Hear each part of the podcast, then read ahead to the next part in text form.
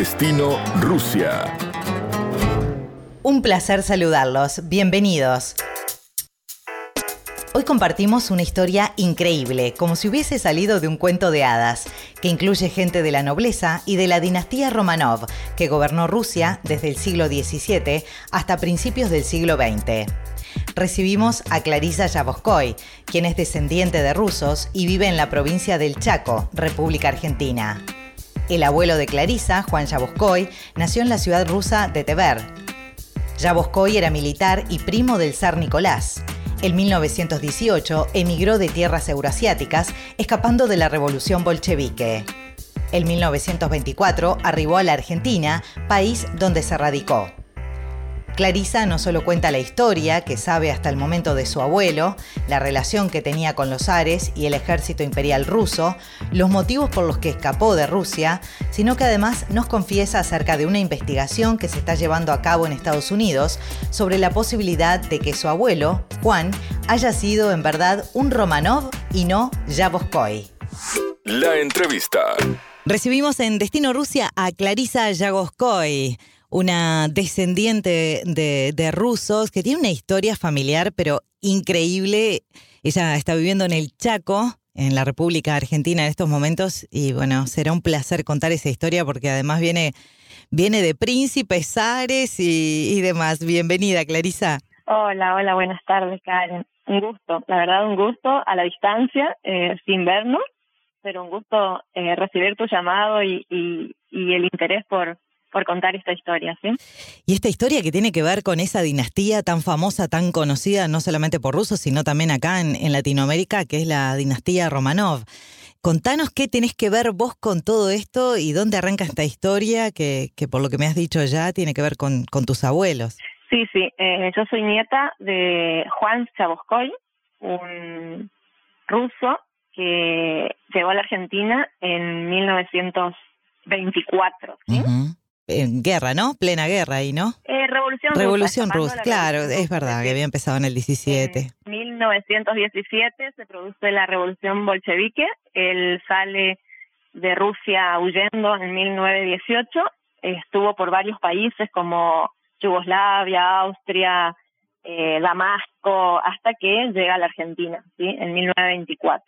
Mi abuelo llega con 40 años acá a la Argentina, tiene una historia un poco trágica, que es la que él nos cuenta, ¿sí? Él estaba casado en Rusia con Elena, ¿sí? Él siempre decía que era primo del zar Nicolás, que tenían una relación muy estrecha. Él era militar, estaba a cargo de, estaba en el ejército imperial ruso, tenía una relación muy estrecha con el zar, estaba casado con una princesa, decía el princesa Elena, ellos se denominaban príncipes, eh, él decía que era un príncipe, y cuando mm, comienza la revolución bolchevique, bueno, cuando muere la familia real, cuando mueren, matan a los zares, a San Nicolás y toda su familia, él en 1918 decide huir, ¿no? Y pasa por varios países antes y en 1924 llega a la Argentina. Eh, se radica un tiempo en Mendoza.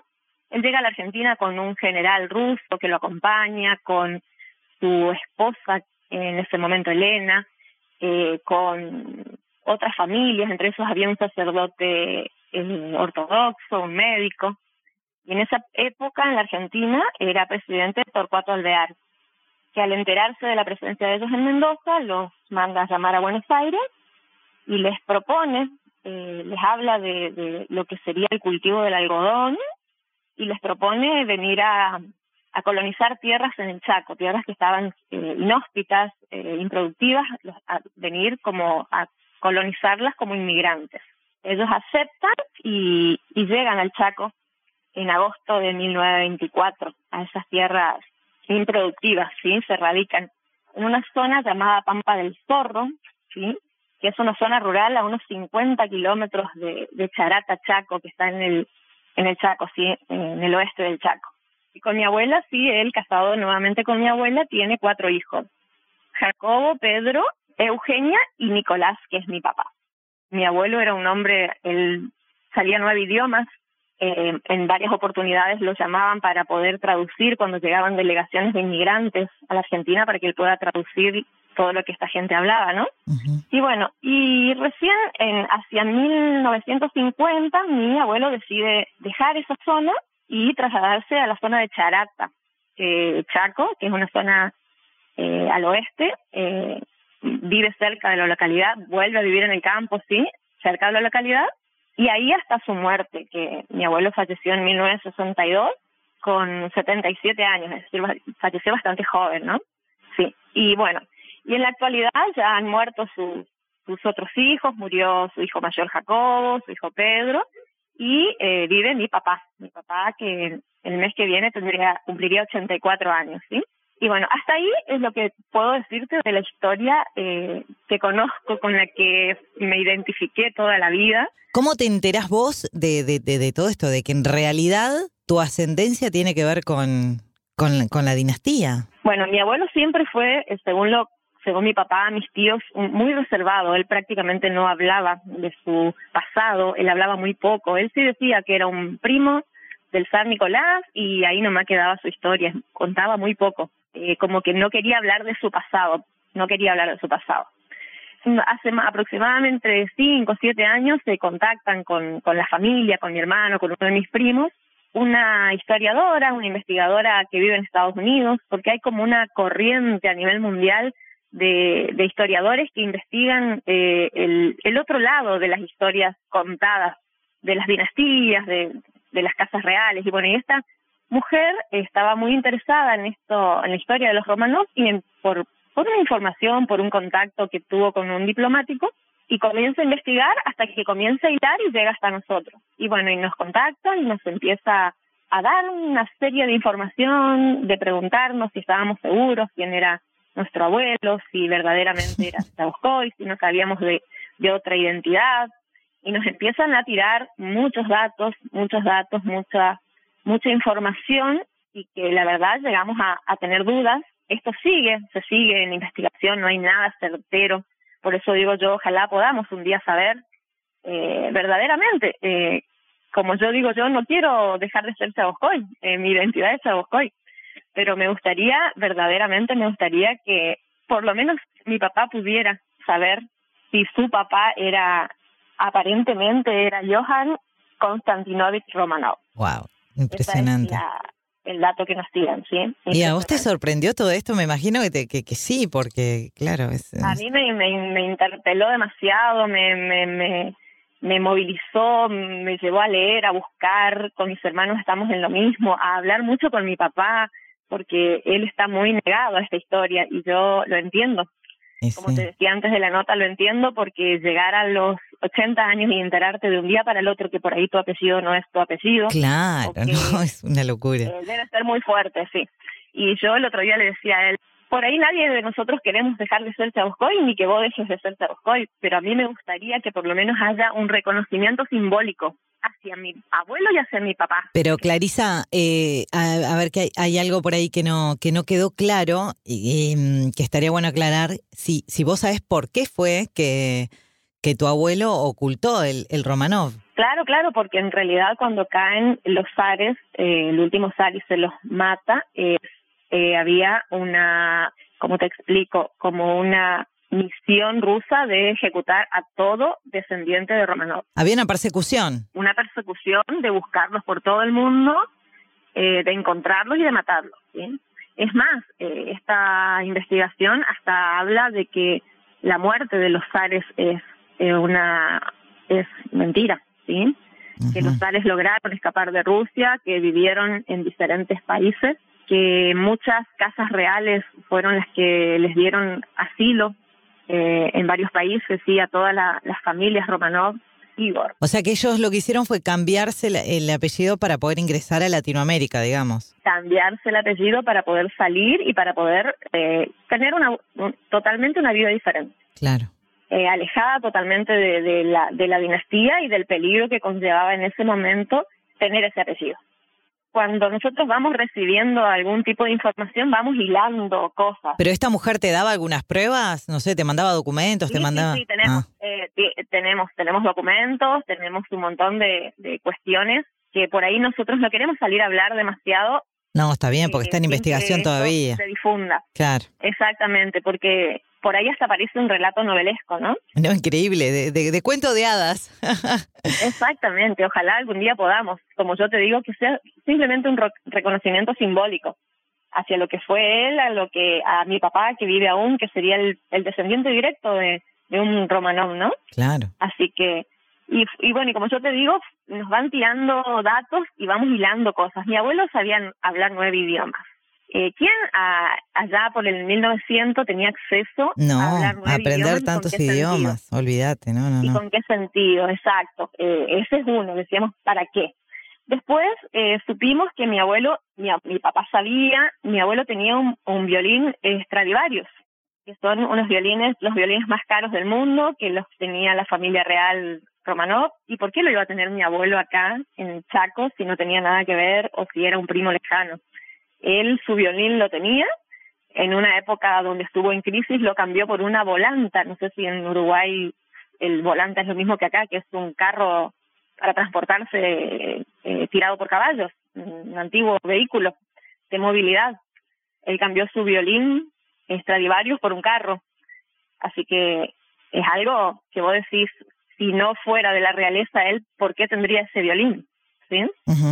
Así que bueno, estamos expectantes a que esto pueda salir a la luz, que se pueda saber.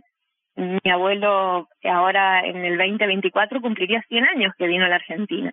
Así que mi abuelo hizo bautizar a sus hijos eh, ortodoxos, mi papá está bautizado en la iglesia ortodoxa una vez que, que, empieza esta investigación, que ustedes me imagino que también aceptan que, que se siga con la investigación. Sí, sí, sí. Eh, bueno, más allá de que, de que tu padre no está muy de acuerdo, pero bueno, a ustedes sí les interesa y, seguramente cuando se sepa toda la verdad, él también lo va a aceptar.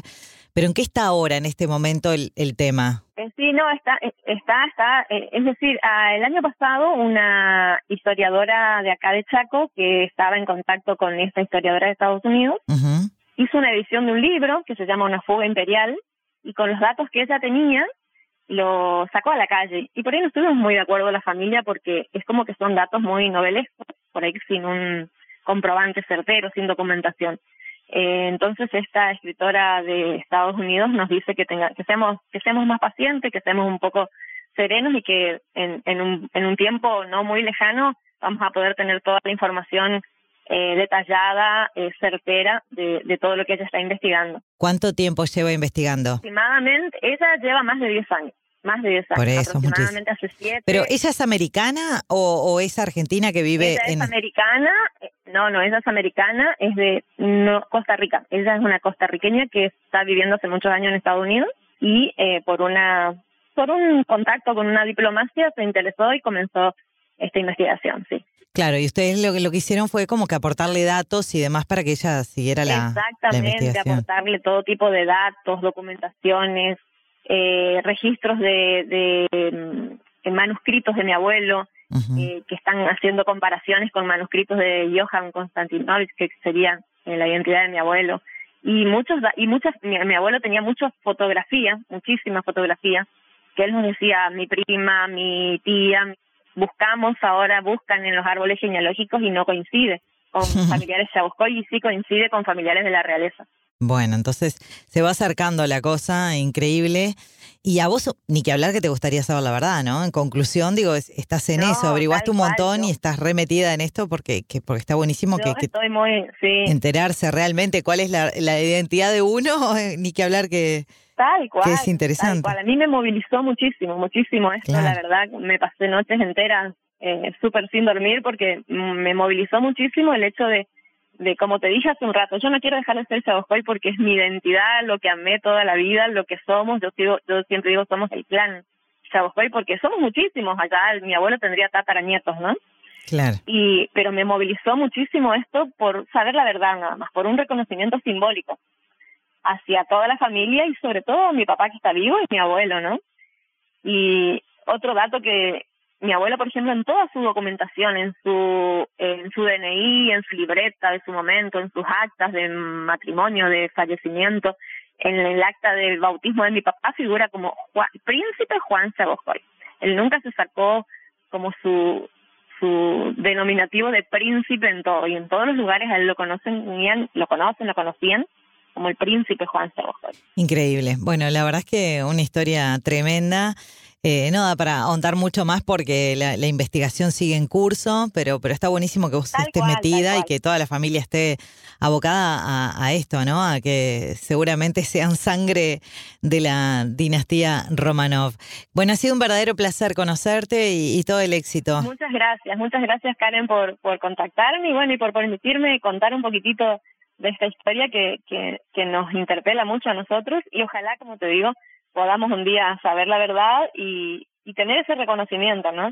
Y, y, el, yo digo, y valorar, valorar eh, el coraje eh, de mi abuelo, la valentía, el amor por la familia, de poder ocultar una identidad tantos años, de llevarse un secreto a la tumba. Eso es muy importante también y está bueno que lo digas, porque para vos no fue, o sea, que, que está bueno que, que, que, lo veas como algo que en realidad fue para cuidar la familia y no por mentir, ¿no? Está bueno que lo digas. No, no, tal cual. Yo, es que esa fue mi, mi, de eso es, estoy certero, estoy certera de eso, sí. Es decir, yo creo que si él hizo todo esto fue para proteger inmensamente a sus hijos, a su esposa y a toda la descendencia, de, de darles una vida diferente. Si él ya no pudo continuar con su apellido por persecución, por miedo a la muerte, eh, darle a sus hijos eh, otro, otra, otro estilo de vida, otra, otra vida sería, ¿no? ¿no? Yo eso valoro muchísimo. ¿Sabías que conocemos datos de Rusia que te van a maravillar? La dinastía Romanov comenzó en 1613, cuando Mikhail Fyodorovich fue elegido soberano de toda Rusia. La dinastía llegó a su final 304 años después, cuando Nicolás II fue depuesto durante la Revolución Rusa. En marzo de 1917, el zar Nicolás II se vio obligado a abdicar por el descontento social en medio del hambre, la miseria y la destrucción provocada por la Primera Guerra Mundial. La caída de Nicolás II puso fin a la dinastía Romanov y también a varios siglos de monarquía en Rusia, que fue reemplazada inicialmente por un gobierno provisional al que luego sucedió, en octubre de 1917, el gobierno de los soviets, hasta que, en 1922, se creó la ex Unión Soviética. Hasta aquí, Destino Rusia. Nos reencontramos pronto. Destino Rusia.